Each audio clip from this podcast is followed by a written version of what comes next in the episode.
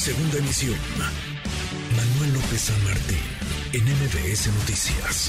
Le agradezco estos minutos a Fernando Belaunzarán, político, columnista además. Fernando, qué gusto escucharte, ¿cómo estás?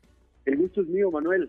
Encantado de estar contigo, con tu auditorio. Pues sí, de rosa y blanco, que son los colores del INE. Fueron los colores que, pues ahora sí que, que desparramaron, o como, te puedo decir, de, eh, que eh, llenaron el paseo de la reforma, lo atiborraron hace una semana en la marcha que ya se le conoce como la Marcha Rosa, en donde los ciudadanos pues este mostraron civilidad frente a los insultos, amenazas, chantajes, hasta una contingencia ambiental el domingo, todo eso fue sobrepasado por el entusiasmo, por la convicción de las personas para defender la democracia y al Instituto Nacional Electoral. Ahora, la respuesta a esta movilización, que sí fue muy nutrida, es esta convocatoria del presidente López Obrador. Y uno diría, bueno, pues cada quien su marcha, cada quien su causa, que nos digamos lo que nos tengamos que decir, que quienes quisieron marchar en defensa del INE lo puedan hacer en libertad, sin ser estigmatizados como se hizo desde el poder, y que quienes quieren acompañar al presidente lo puedan hacer. ¿Por qué la convocatoria? ¿Por qué el llamado, Fernando, a este 27, que digamos es el día en que el presidente está pidiendo a sus seguidores salir a las calles? ¿Por qué vestir igual? No es, no es digamos, una, es una provocación ahora del no, al contrario, es responder con civilidad a la provocación del poder porque tú mismo lo dijiste, hay que marchar sin que te estigmaticen desde el gobierno por ejercer tus derechos. Y dime si hemos escuchado otra cosa. Desde antes de la marcha, durante la marcha y después de la marcha, lo que hemos escuchado del poder son descalificaciones, ataques, acosos. Es más, no estaba planeada la contramarcha. Lo que estaba planeado era hacer el informe el primero de septiembre. El propio presidente dijo, ya no vamos, ya no voy a hacer el informe el primero de septiembre, vamos a marchar el domingo para que no sea día hábil el 27 al Zócalo. Es una respuesta a la marcha de los ciudadanos, es decir, el presidente está marchando contra los ciudadanos, está queriendo medir fuerzas con los ciudadanos en lugar de escucharlos, buscar una eh, una mesa de diálogo, entender las preocupaciones, etcétera. No, el presidente descalifica, eh, eh, insulta y además convoca a una contramarcha para medir fuerzas como si se pudiera medir con la misma vara la iniciativa espontánea de los ciudadanos a la convocatoria desde el poder, que como bien alguien lo ha dicho, esas más que marchas se llaman desfiles, ¿no? Es lo que hacía Echeverría, lo que hacía López Portillo, etcétera, que les gustaba llenar el zócalo pues con los contingentes organizados que aunque lo niega el presidente, es lo que hemos visto cada concentración que hace en el Zócalo llegan y llegan y llegan eh, flotillas de camiones con personas a las cuales pasan lista y a las cuales pues eh, aprovechan que son beneficiarios de programas sociales, otras cosas.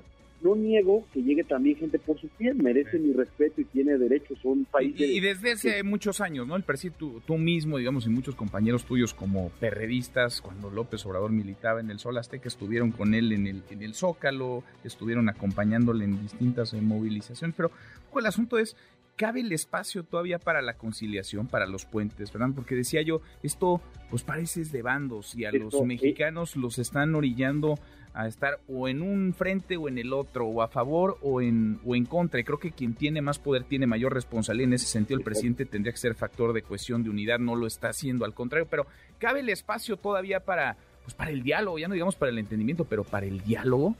Claro que sí, esa es la demanda del presidente. Si tú te fijaste, la marcha por el INE y por la democracia fue eso, no fue contra el presidente.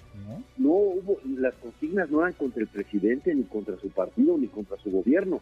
Eran para defender al, árbitro electoral, a la democracia, etcétera, porque además más del 60% de las elecciones que ha organizado el INE son de alternancia, es decir, gana el partido opositor, ¿no? Eso es lo que benefició a los que ahora están en el poder. Parece que eso es lo que les estorba pero la, marcha fue para preservar esa democracia que implica alternancia, que implica discrepar, diferencia, etcétera. El llamado es a eso. Es más, en el Congreso está el llamado para que ojalá se pongan de acuerdo en, en el cambio a los, consejeros del INE con los mejores perfiles y con un gran consenso.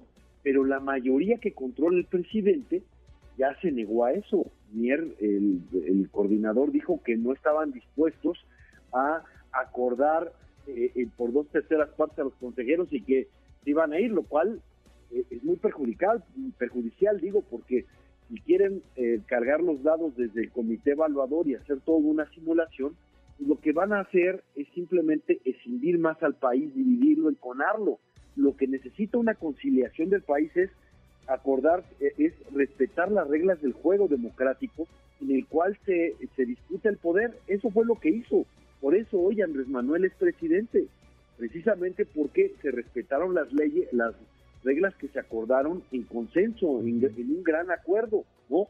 Ahora, imponer nuevas reglas desde el poder para beneficiar al partido en el poder, eso es lo que genera un encono o puede generar un, un problema, pero la, la ahora sí que la invitación al presidente para dialogar, ponernos de acuerdo, está ahí en la mesa. Sí, ¿en serio hay una mano tendida de, este lado, Fernando? Por, supuesto, el diálogo es parte de la democracia. Aunque el voto es el elemento emblemático de la democracia, lo que hace posible a la democracia es, es el diálogo.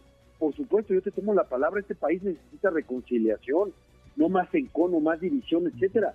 Pero organizar una contramarcha del Estado contra la marcha de los ciudadanos, es una provocación. Por eso nosotros respondemos una medida de resistencia civil pacífica que es nosotros frente a esa actitud del Estado, que en lugar de escuchar a los ciudadanos los quiere avasallar, nosotros nos ponemos una camisa blanca, una camisa rosa y haremos nuestra vida normal, unos veremos el mundial, otros harán otra cosa, no tenemos ningún problema, pero es una forma para decir, seguimos defendiendo al árbitro, porque lo que anunciaron con el plan B es decir, es un berrinche del poder, es, ah, no puedo cambiar la constitución, pues logro por leyes secundarias lo que no podría hacer eh, eh, eh, ahí, y eso, pues, eso sigue atentando contra la democracia, contra el INE, contra las cosas que, bueno, fue la, es la preocupación, digamos, fundamental de los ciudadanos que, que salieron a la calle, en lugar de que le diera causa a esa inconformidad para encontrar un acuerdo, el presidente los provoca más, mm. con los insultos, las descalificaciones, e insisto, queriendo probar el músculo, pero desde todo el aparato del poder. Cualquiera se llena una plaza desde el poder, tiene todo el aparato, para eso eso no, no, es ningún mérito. Lo que sí es que el presidente convirtió, quiere convertir en adversarios a los ciudadanos que se manifestaron por por defender su derecho a elegir a sus gobernantes. Pues sí, pues sí, pues sí. Ojalá, ojalá que, insisto, haya espacio para encontrar puntos de coincidencia. Esta semana vamos a conocer bien a bien de qué va la propuesta del presidente, porque ha dicho el propio Ignacio Mer, coordinador de Morena en San Lázaro, que esta semana se podría pues, comenzar a, a dictaminar incluso llevar al Pleno esta, esta iniciativa de reforma. Platiquemos entonces, Fernando, por lo pronto ahí están estas dos convocatorias para el domingo 27, la del presidente que es salir, marchar del Ángel de la Independencia al Zócalo, él va a encabezar la movilización y la de ustedes que es vestirse de blanco y de rosa ese, ese día. Gracias como siempre, gracias Fernando. No, gracias a ti, Manuel. Siempre es un placer. Un fuerte abrazo y feliz puente a todos. Otro de vuelta. Muy buenas tardes. Es Fernando Belanza. NBS Noticias.